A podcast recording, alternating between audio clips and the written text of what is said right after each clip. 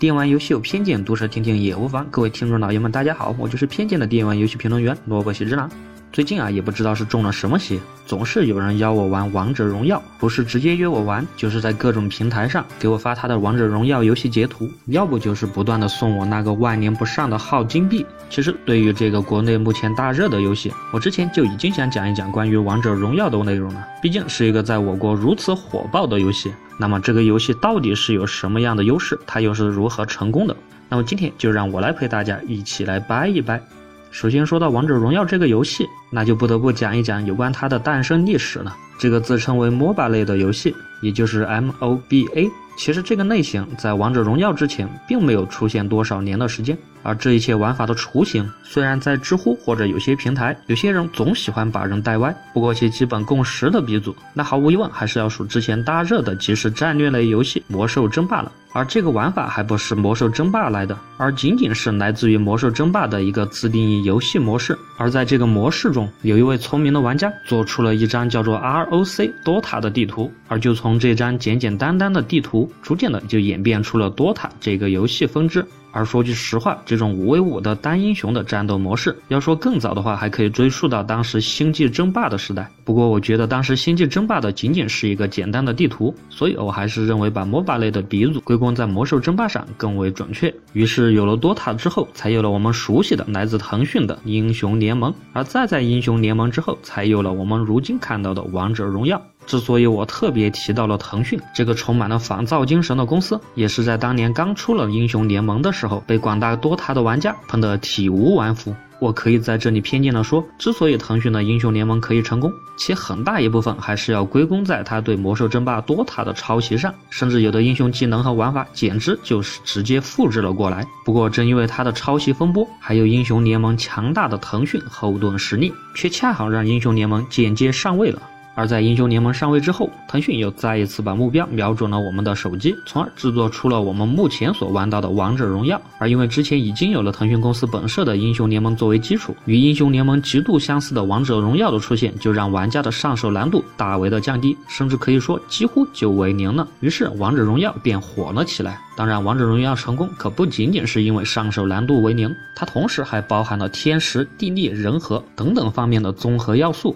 我先从天时开始讲，就如刚才所说，，DOTA 类游戏开始风行之时，MOBA 类游戏这个概念都还没有存在于各位玩家的脑中。而换一种说法，MOBA 这个词其实就是腾讯他自己造的，而为的就是他的英雄联盟呢。于是有了多塔的风行，再到英雄联盟对这类游戏的进一步强化，所以在这个时机上推出王者荣耀，可以说是占尽了天时的优势。而同时，王者荣耀发售的时候，手机游戏时代也正趋向于成熟，大量的优秀高机能的手机也选择在这个时期纷纷的发布，从而满足了这类游戏起码的硬件需求。而手机本身可随时携带、随时出来玩一把的特性，又让那些在英雄联盟中都还玩得不过瘾的玩家，恰好的找到了一个很好的发泄口。而第三个天时优势，我分析来看，还是跟当时盗版游戏市场的萎缩有关。在英雄联盟出来的这段时间，盗版游戏可以说在中国已经被打压到了史上的最低点。而对于正版游戏来说，可谓是一个非常好的窗口点。而除了做一些传统的武侠类网络游戏之外，这个正版的游戏网络市场还恰好缺乏着其他类型游戏的天助。于是，在这个时候，有一款王者荣耀的另类的玩法游戏填充其中，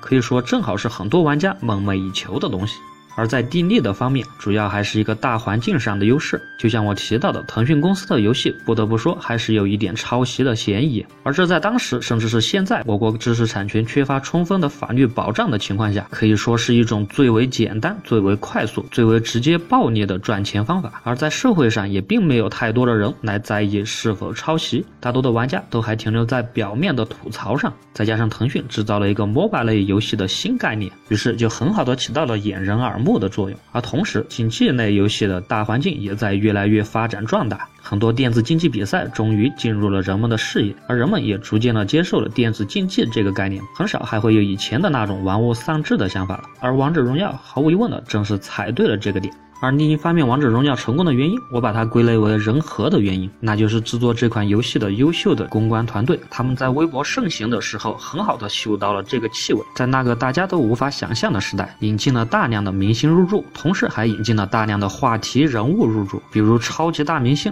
周杰伦、超级富二代王思聪。关于这一类可谓是代表了当前流行文化风向标的人物入驻之后，很明显的王者荣耀从此踏上了一个全新的高度。而他们优秀的公关团队还营造了一个很好的游戏生态，各类的王者荣耀比赛、演出、cos、展览，可以说一个都不缺，一个都不少，一个都不能。而各类的相关话题和新闻报道也经常见诸各位报刊媒体。而在这样优秀公关团队的背后，是强大的腾讯公司的背景。作为一个网络公司，它其实天然的就有这种比传统公司来的更为激进、更为进步的思想觉悟，所以他们的团队就一定是非常活跃的，也是非常年轻化、敢于创新创造的团队。所以说，他们的人和上也占尽了优势。啊，当然，除了天时地利人和。最重要的还是游戏本身的品质，而从王者荣耀表现出的品质来说，确实是非常完美的。首先，它的制作可以说是非常的精良，不管是在音乐还是在画工上，都是非常的出众。尤其是画工团队，那些堪称在腾讯在中国游戏行业收入最高的人群，也就是腾讯公司的那些游戏原画师们，确实有着非常深厚的功底。在他们的笔下，每一个角色都是那么的活灵活现，而其角色的设定也是那么的巧夺天工。腾讯很巧妙的利用了各种历史名人作为模型，在本来就有血有肉而又人人皆知的人物形象上，再进行夸张和艺术上的设。设计其娱乐感毫无疑问就会很好的暴露出来，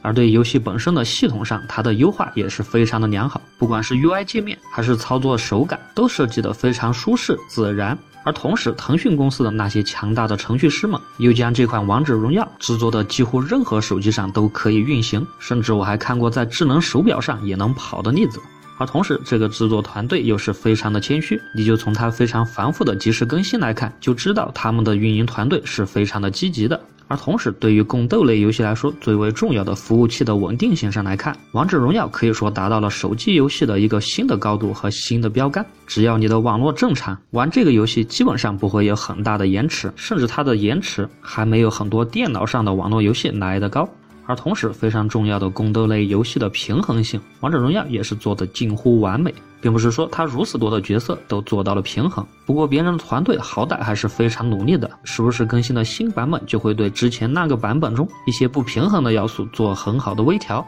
而不同职业的团队性概念，在王者荣耀当中也体现得非常的好，几乎就不存在一个人可以单挑一个或者两个以上敌人的情况。当然，捧了那么多的王者荣耀，我并不是在给王者荣耀打广告，所以我还是来讲讲王者荣耀的一些劣势吧。首先，王者荣耀真的是抄袭的太过明显。虽然你就算吧，你就算王者荣耀是抄袭的同一个公司的英雄联盟，而同一个公司的游戏抄袭同一个公司的游戏，这其实并不能说就是抄袭吧。也许说不定真的就是他们的营销策略，也说不定。而同时，对于王者荣耀来说，它并没有任何创新的要素。目前大量的类似游戏层出不穷，不管是在电脑上，在手机上，MOBA 类游戏可以说是如雨后的春笋一般，越来的越多，而死的也越来越快。虽然在手机上目前来说还没有一款可以打破王者荣耀一家独大的情况，但是始终不能排除这样的可能性。如果你跟我说某个英雄的技能其他游戏中没有，你觉得这能算是多大的创新，或者说这能算是游戏的创新要素吗？